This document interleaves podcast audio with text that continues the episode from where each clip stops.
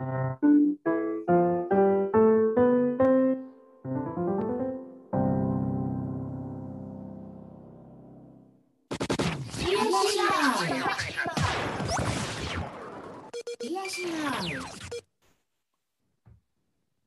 い、えー、というわけでお帰りなさいませ。えー、本日もですね、日本の老舗を、えー、CIC ライブでお届けしていきたいと思います。えー、本日 CIC 東京のライブスタジオから斉藤健一さんです。斉藤さん、本日もよろしくお願いします。よろしくお願いいたします。はい。えー、そしてですね、えー、秋田県からズームでつないでいただいております、えー、秋田清酒の伊藤さんです。伊藤さん、よろしくお願いします。よろしくお願いします。はい、えー、皆さんもお入りいただいております。本日、えー、ナビゲーターはスターマーク林正勝が、えー、クロッシング京都新聞スタジオよりお届けしたいと思います。三元中継ということで、ちょっと最近なかなか東京のスタジオになんか戻れてなくて、ちょっとあの間合いが悪い感じになっちゃってるんですが、えー、来週はまた東京のスタジオからお届けしたいと思いますので、皆さんよろしくお願いします。はい、というわけでですね、早速ですが、日本の老舗についてご紹介してまいりたいと思います。はい、えー、老舗とはということでですね、えー、3代100年同業で継続し、現在も制業であるということ、これ、東都の連会という江戸の、えー、老舗の集まりがホームページに載せている内容でございます。そして次ですね。はい、えー、老舗企業っていうのが、まあ、大体どのくらいあるのかって、この100年企業というふうに、えー、シンプルに考えたときには3万3000社ありますよというのを帝国データバンクさんがおっしゃられております。はい、そして本日のコーナーでございます。伝統はイノベーションの連続であるということで、えー、長く続いてきた老舗さんは単純に継続してきただけではなくて、え、イノベーションを繰り返してきましたよということで、えー、秘訣の方をお伺いしてまいりたいと思います。えー、本日のゲストは秋田製酒株式会社、えー、酒蔵の6代目ご当主でございます、えー、伊藤洋平さんです。よろしくお願いします。よろしくお願いします。はい、えー、そうしましたらですね、本日の流れの方だけ最初にご紹介をさせていただきます。えー、最初に秋田製酒さんの、えー、ご紹介をいただきまして、えー、その後にですね、えー、伊藤さんのご自身の、えー、自己紹介も少し、えしていただければと思います。えその中で家訓とかがですね、もし、え伊藤家に伝わる家訓みたいなのがありましたら、ぜひ教えていただければ幸いです。でさらにですね、えその後イノベーションについて私と斉藤さんからお話を、えお伺いをさせていただければと思っております。はい、じゃあ伊藤さん、早速中身の方に移らせていただいてよろしいでしょうか？はい、よろしくお願いします。はい、お願いいたします。じゃあ次のスライドかな。はい、じゃあお願いします。はい。えっとですね、えー、まず私もあの秋田製酒株式会社ですけれども、えっと、秋田県のですね、県南部のあの大仙市っていうところにあの位置しておりまして、えー、あの、まあ、もしかしたら皆さん、あの大曲って言った方がご存知の方多いかもしれないんですけど、えー、大曲の花火ってご存知の方も何人かいらっしゃるかなと思うんですが、日本三大花火大会と言われていて、あのまあ、新潟の長岡と、えー、茨城の土浦と、そしてこのあの秋田県の大曲の花火という、えー、大曲の花火はあの内閣総理大臣賞というですね、あの花火師の方には名誉のある、えー、賞が出る大会ということで、結構有名なんですけど、残念ながらこのちょっと2年間ですね、コロナ禍で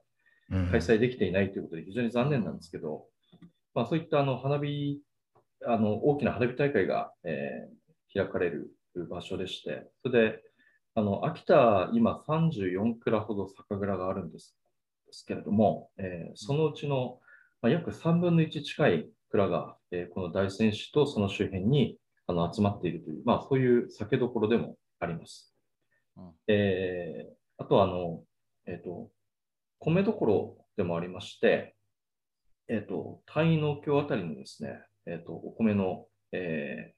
まあ、収量というのが、まあ、日本で、えまあ、1、2を争う、まあ、そういったあの米どころというあの場所に、えー、我々の蔵が、まあ、立地しています。はい。えー、それでですね、あ、あと自己紹介でしたっけ？私。はい、ぜひ。はい。じゃあ次ですね。次ですね。はい、えっ、ー、とですね、すいません。えっ、ー、と、私はですね、えっ、ー、と、ちょっとこのスライド、年ごまかしてますね。あのこれ、去年作ったんで、もう50になってますけれども。あおめでとうございます。えーと51か、51になってますけども、えーと、私は地元の大仙市のこの湾岸地区っていうところ、まあ、ここが酒蔵発祥の地なんですけども、そこで、えー生まれまして、えーまあ、大学の時東京に一回出たんですけれども、あのまあ、普通の大学行きまして、えー全然そのお酒好きとか関係ない大学に最初行ったんですけど、まあ、ちょっとあの、えー時も時あの、バブルもちょうど弾ける頃だったので、えー会社の方もですね、蔵の方もいろいろ大変だからということで、早く帰ってこいっていう話になって、うん。それであの4大出た後にあの東京農業大学の短期大学部っていうところに、いわゆるその学士入学で入ったんですね。うん。で、い今実は残念ながらこの短期大学はもうなくなってまして、うん。え4年生大学しかなくなっあのないんですけれども、うん当時は多分1学年100人ぐらいですかね。えあのうん、結構酒蔵のあの跡取りもいましたし、あと味噌屋さん、醤油屋さん、あと、まあ、食品関係の、えーご指定なんかも結構入学してまして、まあ、なんせ短大だったんで、あの大半が女子というですね、ーうん。えー東京生活の一番最後にですね、非常に楽しい時間が待っていた まあ、そういう、まあ、2年間を過ごしまして、でそれであの、はい、それで95年の、えー平成7年ですけども、えー、蔵の方に戻ってきたという形です。えーそれで、まあ、2011年にあの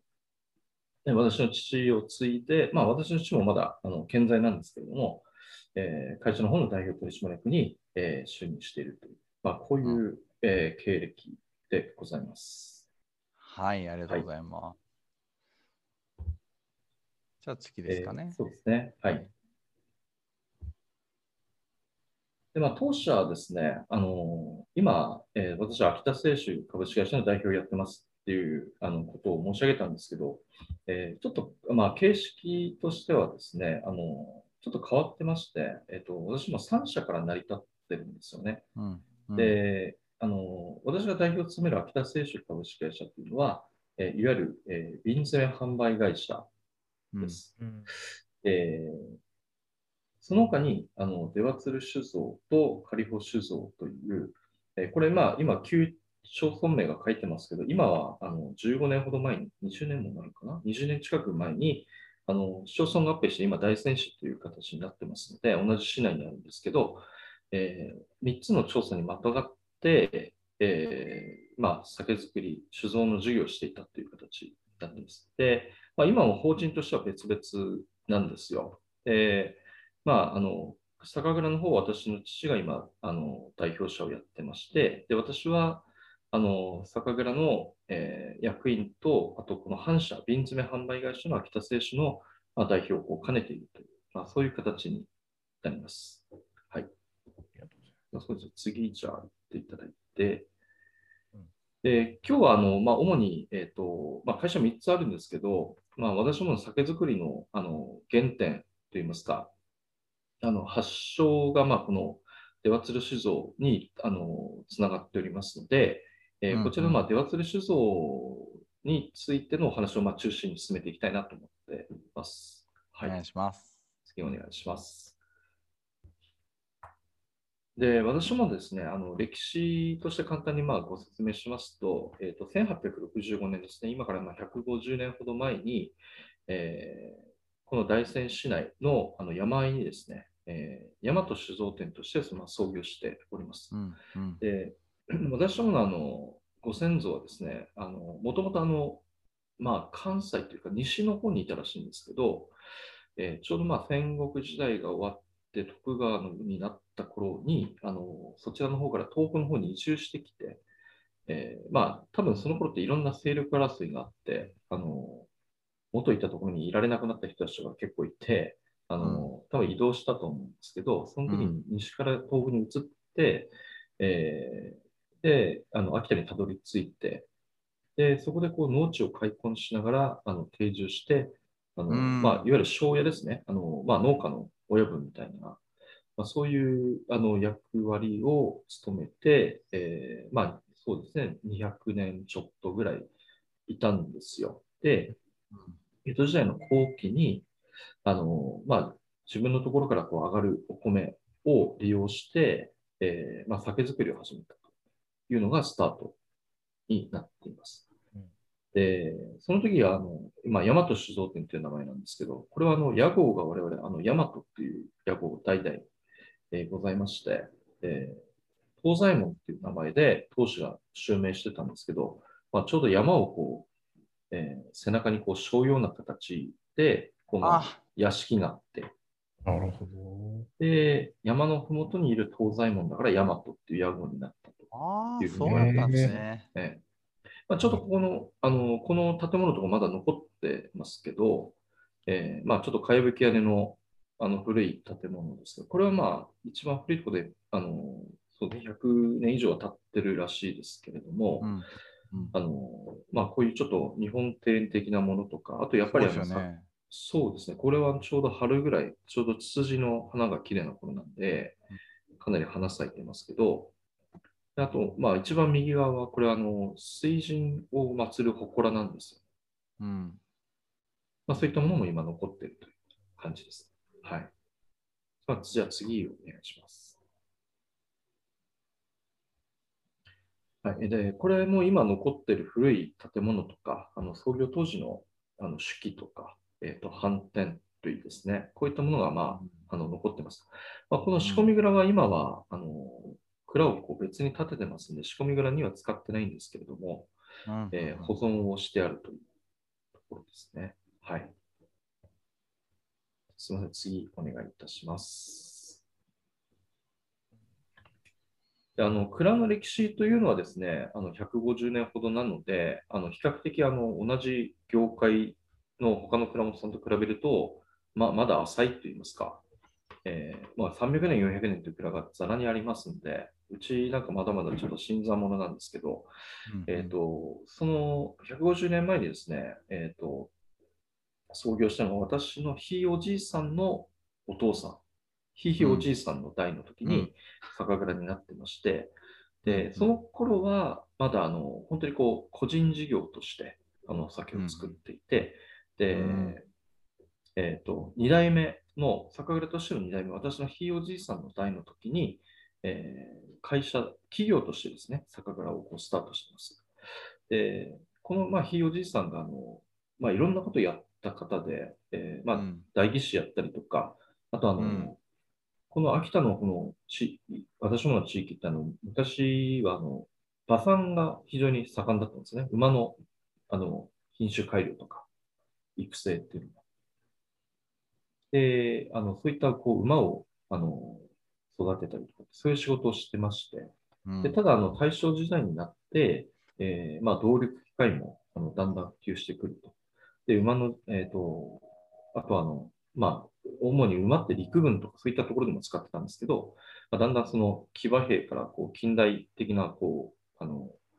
えー。ものが登場していって、えーじゃあもう会社の、あ家のこう事業を何を中心にしていくかということで、えーまあ、酒造業をこう特化した、まあ、そういう歴史があります。じゃすみません、次お願いします。で、えっと、1913年に、えー大正2年ですけれども、この大和酒造店というのをこう出渡る酒造とあの、まあ、改組しまして、えー会社にして、えー銘柄もその時松の友っていうあの古い銘柄を使ったんですけど、これはまあ出渡るという、まあ、今使っている銘柄に、えーまあ、変えて、で、まあ、新しいスタートを切ったということになります。これは今、ちょうど上、左側の方は今ぐらいの風景で、右がまあ真冬ですね。かなり豪雪地帯なんで、今年もかなり雪にやられちゃいましたけど、はい。うんじゃあすみません、次お願いします。で私もまあ酒造り、えーまあ、簡単にちょっとご紹介しますと、あのまあ、先ほどの写真の通り、あの秋田県の南部の山間部に位置していて、まあ、四季はかなりはっきりしています。えー夏、まあ、そろそろ今、もう真夏ですけど、夏は35度ぐらいまで気温が上がって、え冬はですね、下手するとマイナス20度ぐらいまで下がるということで、かなり寒暖差もあって、で、まあ、四季がはっきりしていると。えまあ、非常にそういう気候も相まってですね、酒米、まあ、お米の栽培に適した、あの、まあ、地域になっています。で、あと、蔵を取り巻く、あの、まあ、山々。まあ、これは、あの、東北に大きい、あの、奥羽山脈っていう大きな山脈があるんですけど、そこから派生している出羽丘陵という、あの、あまり高くない山々が連なってるんですけども、そこに降った雨が、えー地下にこう浸透して、えーまあ、天然の、あの水となって、我々の蔵の周辺に湧き出している、まあ、そういう形です。えー蔵の周辺の土壌もですね、非常にこう、あの大きな川のそばなので、えー非常にこう肥沃な感じで、あのお米作りも盛んですけども、かなりあの大きなまあ農業地帯になっているという、まあ、そういうような地域です。次お願いします。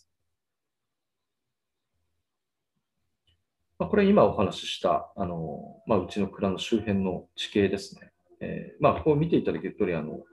山々のあの真ん中にこう、えー谷みたいなところがあって、でその真ん中あたりにうちの蔵があるという、まあ、こういうような地形になっています。じゃあ次、お願いします。で、仕込み水がですね、あの先ほど話したあの、まあ、非常に柔らかい雪解け水。を水源とする柔らかい水で、えっと、本来ですね、あの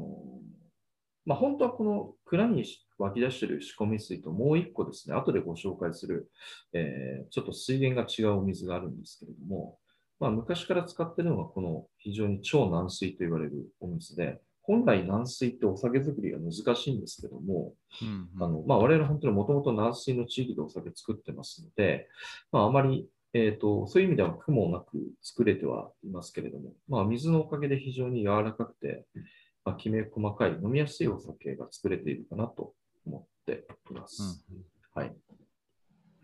じゃあ次お願いします。で、うちの、あのー当時はですね、えっ、と、まあ、48で、うちよりちょっと、私よりちょっと若いくらいなんですけど、まあ、非常に、えっ、と、まあ、バイタリティありまして、えーまあ、趣味がカラオケとかダンスとか、豚骨ラーメン作り まあ、ちょっとあんまり酒と関係ないんですけど、今風。今風な感じで、ええまあ、冬はあのもう本当に酒造りに没頭しているっていう形で、まあ、非常に頼もしい当時となっております。豚骨ラーメン作りっていうのが気になりますね。そうですね。なんかですね、あの豚骨ラーメンの安いあのキットを買ってきて美味しく作るみたいな、まあ、そんな感じらしいですけど、まだ作ったの食べたことないです。豚骨ラーメンが好きっていう人多いですけど、作りが好きな人ってなかなかいないですからね。面白いですよね。そうですね。なんか好きみたいですね。はい。その、あれですよね、あの、お水、あの、斉藤さん、本当にですね、素晴らしくてですね、あの、私、行かせていただいた時にもはい、もう湧き水がもう本当にもうコンコンと湧いてくるみたいなあ感じで、あものすごい、あの、お水が、湧出量が多いんですよね。あれだけお水が出てくるところって、えー伊藤さん、そんなんありませんね。そうですね。あの、幸い、うちの地域ってあの水枯れっていうことがほとんどないんですよね。うんで、まあまあ、最近あんまりあの、なんていうんですか、水不足っていう天候でもなくて、あむしろ雨が降りすぎるっていう天候が結構続いてますけど、まあ、水においては本当幸い、えーありがたいことに、あの、あまり、まあ、苦労がないという言い方はおかしいですけれども、で、まあ、水質も非常にこう安定してくれているので、まあ、非常にありがたいなと思ってますね。はい。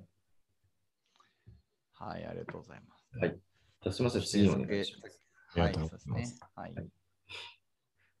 で、まあ、さっきちょっと家訓っていうようなお話があったんですけど、あの、はいまあ、か家訓というか、まあ、代々こう受け継いでいる酒造りのテーマとなっている言葉が、この和上領主っていう言葉うんなんですね。なるほど。で、うちの、あの、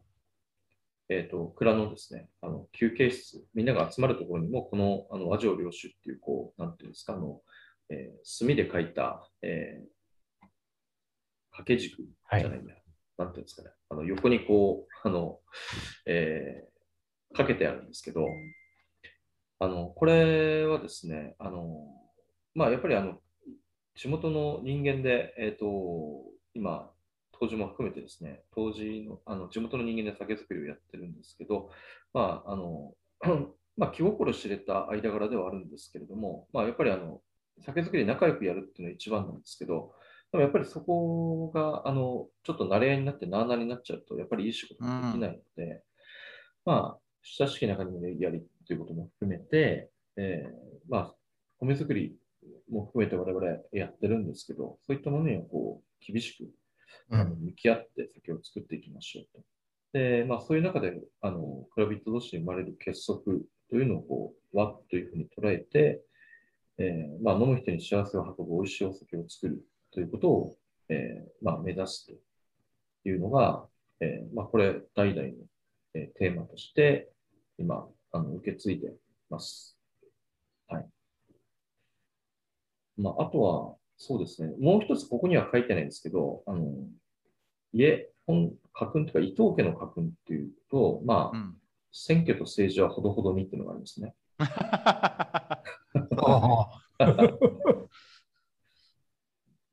というところで、えーまあ、それは半分冗談ですけども。えーじゃあ次お願いします。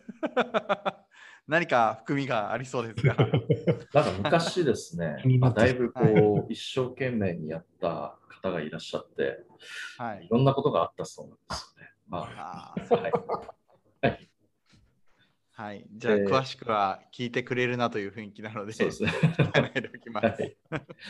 はいえー、とそれで、まあ、酒造りの方なんですけど、まあ、これはちょっと細かい話ですが、あの我々どれぐらいの規模なのかっていうことなんですけど、えー、と今、製造数量がですね、1500国、まあ、国国という単位はなかなか今、借款法っていうのはこうそうね。あの馴染みがないと思うん皆ですけどなま、ね。まあ、1国というのがあ昔のあの単位でいくと、今で言うと一升瓶100本分なんですよね。そうですね。で、1500国だと、えーかける100で一升瓶換算すると15万本ほどの量になると。で、じゃあ、タンクでどれぐらい仕込むんですか？っていう話でいくと、大体まあ、おおよそタンクで90本から100本ぐらいを、あの約半年間ぐらいかけて、まあ、仕込むということになります。で、えまあ、じゃあどういう酒を作ってるかっていうと、下に比率がありますけれども、あの、我々米どころっていうこともあって、あの、純米系のお酒に特化していこうということで、まあ、純米吟醸、えー純米酒、そういうこう、あの、醸造アルコールを使わない、えーお酒が今大体75%、えーまあ、年々これ比率上がってきてます。えーあと、まあ、地元でやっぱり親しまれているお酒もちょっと残さなければいけないということで、まあ、この本醸造、あるいはあの昔ながらの普通酒ですね、こういったものも、うんえー作っているという形です。はい、次、お願いします。あともう一つ、えっ、と、すみません、ちょっとこれ、あの、ロゴがずれちゃってますけど、あの、大和しずくというお酒を、えー作っておりまして、これはですね、あの、デワツルという銘柄と、あの、ちょっと差別化した商品で、まあ、今から30年ほど前に、あの、ブランドを作りまして、まあ、ヤマトっていうのは、あの、創業、当時の大和酒造店のヤマトを取って、雫っていうのはお酒という意味で、あの、まあ、大和の家の、えー美味しいお酒という意味で、大和雫というお酒を作っています。で、このコンセプトは、あの、まあ、創業時代にですね、えっ、と、まあ、創業時代の精神に立ち返って、またお酒の作り方、えー基本的な、あのまあ、コンセプトっていうのを創業時代に、えー我々の先祖が考えてた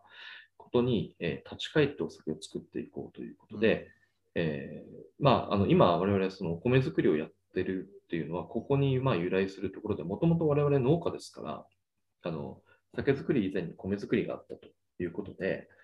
えーまずはその米作りからやろうと。で、地元の農家の方々とあの協力して、えーえーと大体蔵の周りの、えー大体まあ10キロから15キロ圏ぐらいのあの範囲内の本当の地元の地域で、えーおお米を栽培しようというんことで、えーこの大和しずくというブランドを立ち上げています。まあ、極めて地域性と、あのまあ、うん個性がはっきりしたお酒を作るということと、あとはあのここにちょっと、えー漏れちゃってますけど、あの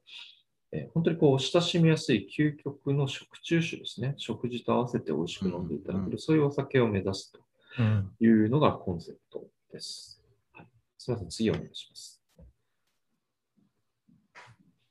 で、ここで使っているのが仕込み水。まあ、あの、先ほどの軟水とまた違ったものを使ってまして、あの、蔵からさらにちょっと山奥、奥まったところに、えーある水源、あの、この水源はですね、あの、この地域に特有のもので、あの今は山の中なんですけど、えー今から1500万年ぐらい前に、えーちょうど、なんですかね、あの日本列島があのアジア大陸から離れて、えー今の位置にこうずれてきた頃の話だと思うんですけど、その頃あの海だった、海底だったんですね、この地域が。で、あのその海底地層が盛り上がって、あの今あの山になってるんですけど、あのその地層を通過して、えー出てくるあの仕込み水、非常にミネラルが豊富で、あの発酵力の強い水なんですけども、それを使って大和しというお酒を作っています。ワインでもやっぱりね、ミネラリーなワインがあの隆起地形のところで取れたりって話ありますか？ら、そういうことですよね。そうですね。それとまあ近いと思いますね。うんはいはい。じゃあお願いします。次えー酒米の栽培なんですけれども、あの今お話ししたように地元の栽培農家さんと協力して、えー作っています。まあ、今、一定の地域で、えー毎年決まった方々が、えー作るお米を使うということによって、お米の品質の安定性もあの生まれてきます。あとはあの農家同士、まあ、いろいろこういい酒米を作るためのこう情報交換をして、まあ、毎年あの酒米作りをこうブラッシュアップしていくというような、まあ、そういうことも、えーできるということでやらせていただいています。次お願いします。で、まあ、どういうお米を作ってるか、どういう規模でどういうお米を作ってるかということなんですけど、えっ、と、えっ、とですねあの、この蔵のある地域、えーに、あの、2つですね、酒米栽培会っていうのを作っていただきまして、うん。大体まあ、うん、どちらも農家数が14、5軒のあの面積で、えーこのまあ、旧南海村っていう方があのうちの出祭酒造がある地域なんですけれども、えーここで、えーまあ、秋田酒小町ですとか、三郷錦、あと陸132のちょっと変わったお米、古いあのお米ですけど、あとは最近秋田県で栽培されて一穂積み100年というような、まあ、新しい品種のお米を作ってます。で、もう一方の上岡地域で、えーこちらの方は対面積がちょっと広いんですけれども、えー合わせてまあ大体約30丁分ぐらいの、あの田んぼで、えー原料米を栽培しているということです。ちょうどこの写真の右側がですね、えっ、と、奥の方にあの白い塀がこう回ってる建物があるんです。ここがあの、えっ、と、私どもの酒蔵の発祥の地で、うんで、今その真ん前にあるあの田んぼを使って、えー、酒米を今栽培しています。はい。じゃあすみません、次お願いします。でまあ、これが今、あの酒米農家さんと、えーやってる、まあ、ちょうどこれは収穫時の時の、えー写真ですね。9月の中旬ぐらいです。はい。次お願いします。えーっと、まあ今、酒米の栽培としてですね、えーっと、うんとまあどういうことがあるかと言いますと、えーっと、やっぱりちょっと純米酒以上の高級酒、えーを作る上では、まあやはりあの、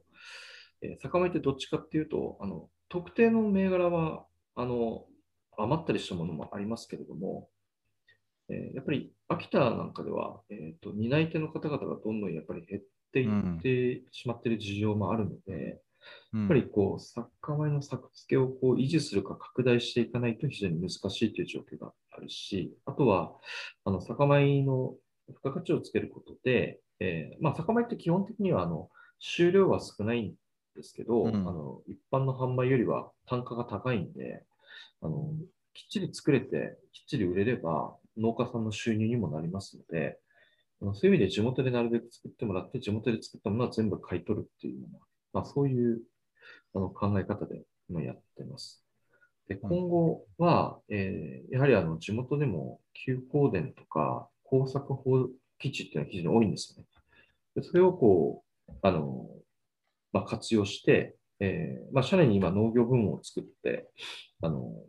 まあ、一緒に社員も米作りしてるんですけれども、うん。で、まあ、そうすることによって、あの、まあ、米の作り手も育てられるだろうなと思いまして、えーそういう形で今、取り、米作りに取り組んでいるというところでうんす。次お願いします。えーこれまあ余談なんですけど、あの、田んぼと日本酒の関係ということで、今、あの、まあちょっとこれ数年前のデータですけど、耕作されてない田んぼっていうのは全国で100万ヘクタールぐらいあると。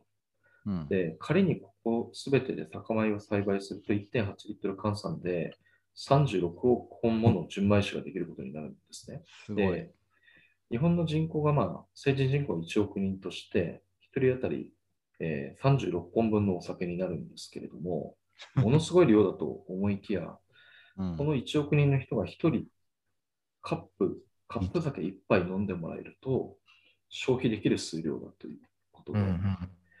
で、まあ、日本国内だけでは、まあ、この量を飲んでくれってのはちょっと難しいと思いますけど、まあ、す今、世界にこう輸出を今、我々も頑張ってるところなんですけど、まあ、世界での需要が増えれば、まあ、こういう耕作放棄地なんかも酒米として、酒米の栽培地としてまあ再生できるし、まあ、環境保全なんかにもつながっていけるんじゃないかなということで、えーまあ、こういうのを目指していくっていうのもちょっと面白いんじゃないかなと思って、今、米作りをやってます。はい。次お願いします。ね米作りから。そうですね。でまあ、今後としては、あの先ほど話した我々あの先祖がやってきた酒蔵の原点回帰ということで、まあ、米作り、農業と醸造の一体化ということを目指していって、まあ、そこからその日本酒の新しい価値と市場の創造をしていきたいなということを考えています。次お願いします。えっと、今、海外の展開なんですけど、どういうところに出しているかというと、まあ、今ご覧いただいているような地域、まあえっと全部で21の国と地域に輸出をしております。はい、今、ベトナムの方もいろいろありがとうございます。ありがとうございます。はい。今、えー斉藤さん、あの伊藤さんのところのお酒を、あのベトナムのホーチミン高島屋さんで、えーお預かりさせていただいて、あの販売をさせていただいてるんですけれども、高島屋さんとして、ホーチミン高島屋として初めて売り出したお酒が、伊藤さんのところのお酒ということあになります。そうなんですね。すごい。はい。えっと、それで、まあ、今ですね、ちょっと海外市場に向けて、あの、ちょっと取り組んでることって、あの、普通のもちろんお酒も出してるんですけど、あの、うちの地元に、あの、ちょっと平安時代の遺跡があってですね、そこでは、あの、えっと、もちろん人が定住してお米を栽培していたという痕跡があって、あの、いわゆるその古代米がこう、発掘されるんですよね。で、それに、一番近い品種のお米をあの地元で栽培していただいて、あのあ次のページ行っていただくと、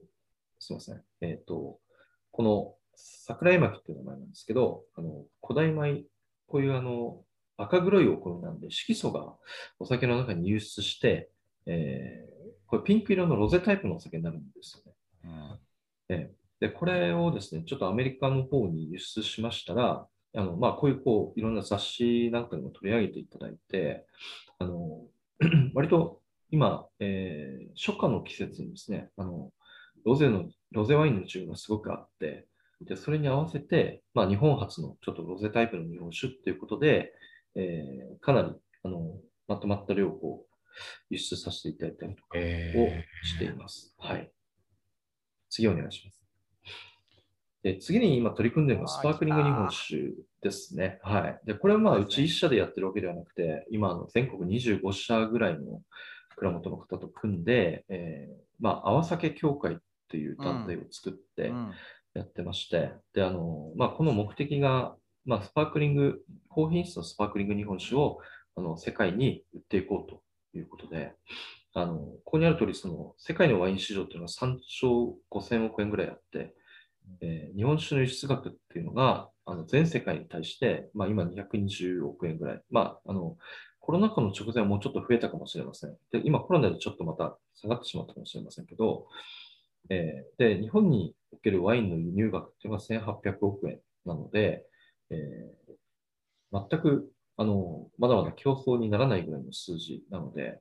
やっぱり、えーまあ、量もそうですけど、あの金額も上げて価値の高い酒を売らなきゃいけないだろうなというのが、あのまあ、コンセプトになってます。で次のページお願いします。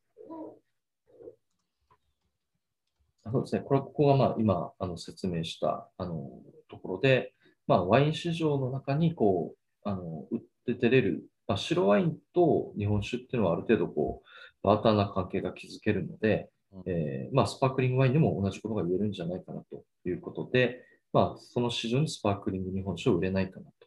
まあ、日本酒の技術力があればあの可能なんではないかということで取り組んでいます。すみません、次のページお願いします。でこの2016年、今から5年前に、この泡酒協会というのを設立しまして、えー、これは、まあ、あの群馬県の水場省さんという、長井酒造さんというあのところがあのまあ、主体になって立ち上げたんですけど、我々もあの設立から参加をさせていただいております。あの泡酒っていうのが、まあ、いわゆるそのスパークリングという意味で、最初スパークリング、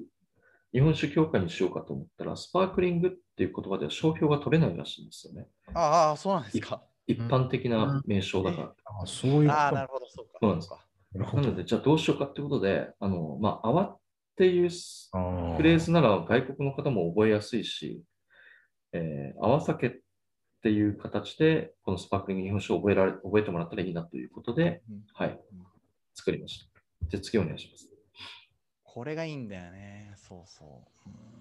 でまあ、世界的にやっぱりスパークリング系の飲み物っていうのはやっぱり晴れの場面の飲み,、ま、飲み物ですから、あのこういうまあシャンパーニュとかスパーとか川とかと一緒に、まあ、日本の泡酒もそういうシーンで飲んでいただきたいという、えー、コンセプトです。じゃあ次お願いします。うんでこれがまあ今、あのあそうですね、これはまあ目的的にちょっと細かいんで、これはあの後で合わせ協会で検索していただくと、こういう、これすごい実は大事ですよね、これでもね。これも実はあの、えーと、やっぱり品質的にあのきっちりしたものじゃなきゃいけないっていうことで、この開発基準はかなり厳しくしてまして、であとあの、我々作った後にちゃんと第三者機関であの基準に照らし合わせて、あの合致してるかどうかっていうことをこうクリアした形じゃないと売れないっていうことにしてるので、うんまあ、そういう意味で品質はあのだいぶ担保されてるんではないかなと思います。はい。次お願いします。で、ちょっと私の方で今作ってるのが、この、えー、明日へという、えー、泡酒、スパークリングのお酒。まあ、かなりちょっとドライタイプの、あの、スパークリング日本酒ということで、え発売から今4年目を迎えているというところです。はい、次お願いします。えー、ちょうどあの2年前なんですけども、あの日本国内で最大のあの市販酒コンペティション、酒コンペティションという、えー、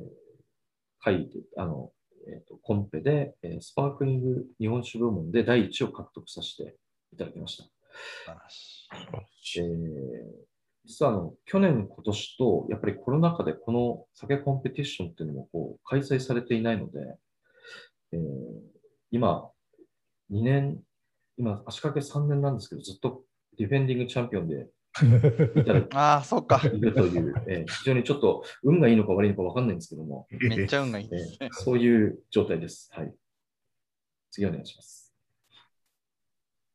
で、あの、まあ、プロモーション活動ですね。これは、あの、青崎業界のメンバーと、あの、まあ、いろいろこう、まあ、これ、小泉さんなんかも、あの、ちょっと立ち上げ、立ち上げじゃないか。これは認定式この時彼が、あの、えっ、ー、と、農業関係の役職をやってた時なんで、ちょっと来ていただいた経緯があるんですけど、うん、そういう形で国内プロモーションですとか、次のページでは、えーと、これはちょうど海外で、あのやっぱりスパークリングのあのシャンパーニュのあの本家本元のフランスでやっぱりお披露目しようということで、これはあのフランス、パリでの、えー、お披露目会の様子ですね。はい、次お願いします。で、まあ、この、えっ、ー、とですね、あ、ちょっと文字がずれてしまってすみません。これ2020年の東京オリンピックとか2025年の大阪万博で、えー、インバウンドを活用して、えー、PR をしようと思ったんですが、ちょっと残念ながら新型コロナウイルスで軌道修正を余儀なくされている状態です、今。はい。うん。次お願いします。で、えっ、と、まあ、あの、スパークリングホームは地道にこうやっていきますけれども、あの、ちょっと駆け足になってしまって申し訳ないんですが、あの、今、それと別にですね、あの、私も秋田県の酒蔵で、あの、この秋田春銀城、えーという、あの、えー販売事業っていうのを30蔵、えー全体で取り組んだんです。これ去年の事業なんですけれども、えこれコロナ禍において飲食店なんかも、あの非常に厳しいという中で、え日本酒の需要をあの促進するためにあの完全ネット販売で、えー販売したあのお酒、えーと、県内30蔵のお酒をまあ1万5000本ぐらい販売したんですけれども、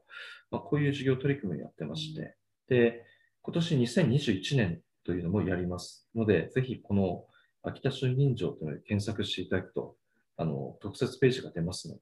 ぜひこちらも見ていただければと思っています。はい。次お願いします。あということで、あの、すいません。ちょっと長くなりましたけども、今我々が取り組んでいる内容について説明させていただきました。ありがとうございます。ありがとうございます。はい。あ、じゃあ画面の方大丈夫です。はい、ありがとうございます。いや、やっぱり泡酒のやつが面白いですね、これから展開が。そうですね。泡酒面白いですね。今、あの、まあ、確かにちょっとコロナ禍でですね、あの、国内外でのあのプロモーションがなかなかできない状態なんですけども、うんで。もやっぱり5年経って、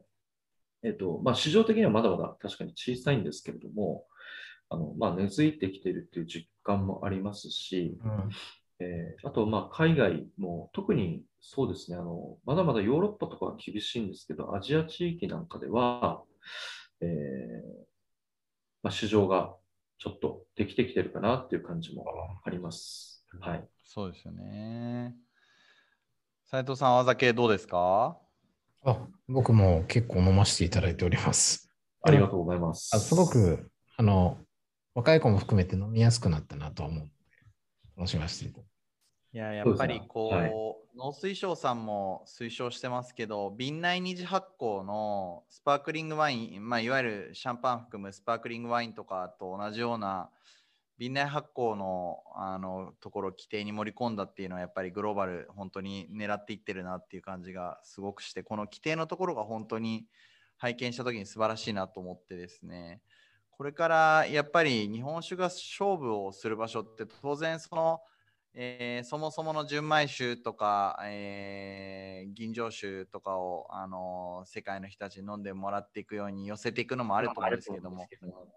ね、スパークリングをなんかこうやって、あのー開発していただくことで、あのーより親しみやすくなるっていうのは本当に、うんあのー素晴らしいなと思いました。ありがとうございます。ね、しかも1位だから、この後。そうですね。とりあえず今年も中止になっちゃったから、来年の5月から6月ぐらいまでは1位で入れると思います。ディフェンディングで。ディフェンディングで。は。い。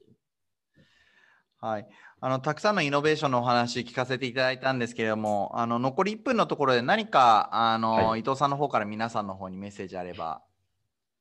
そうですね。あの、本当に今ですね、えっ、と、まあ、いろんな方も言ってらっしゃるかもしれませんけど、あの、この、まあ、コロナの状況でですね、やっぱりあの日本酒を含めて、えーまあ、もちろんワインだってビールだってそうなんだと思うんですけど、非常にこう、飲酒のシーンが非常にこう、厳しい状況にさらされているということで、えーまあ、我々、その中でですね、本当にあの、本来こう、お酒をこう、飲むってことは楽しいことだし、えー料理もこう引き立ててくれるあのそういうものですし、えーまあ、本当にこう少しでも早くあの楽しくまた外でもうお酒を飲めるように飲めるようなこう、えー状況になってくれればいいなと思いますし、えーそれにその時期に向けてですね我々もよりその自分たちが作るお酒に磨きをかけて、えーコロナが明けた時にはもうさらに美味しいお酒をですね皆さんに飲んでいただけるようにあの頑張っていきたいと思いますので、えーこれからもよろしくお願いします。はい、ありがとうございます。あもう鮮やかにまとめていただきました。はい、えーそれでは皆さんですね、秋田製酒さんの日本酒を、えー乾杯してですね、この暑い夏を気持ちよく乗り切っていければと思います。はい、えーというわけで本日はですね、秋田製酒の、えー6代目ご当主のい伊藤洋平さんにお話をいただきました。伊藤さんありがとうございました。どうもありがとうございました。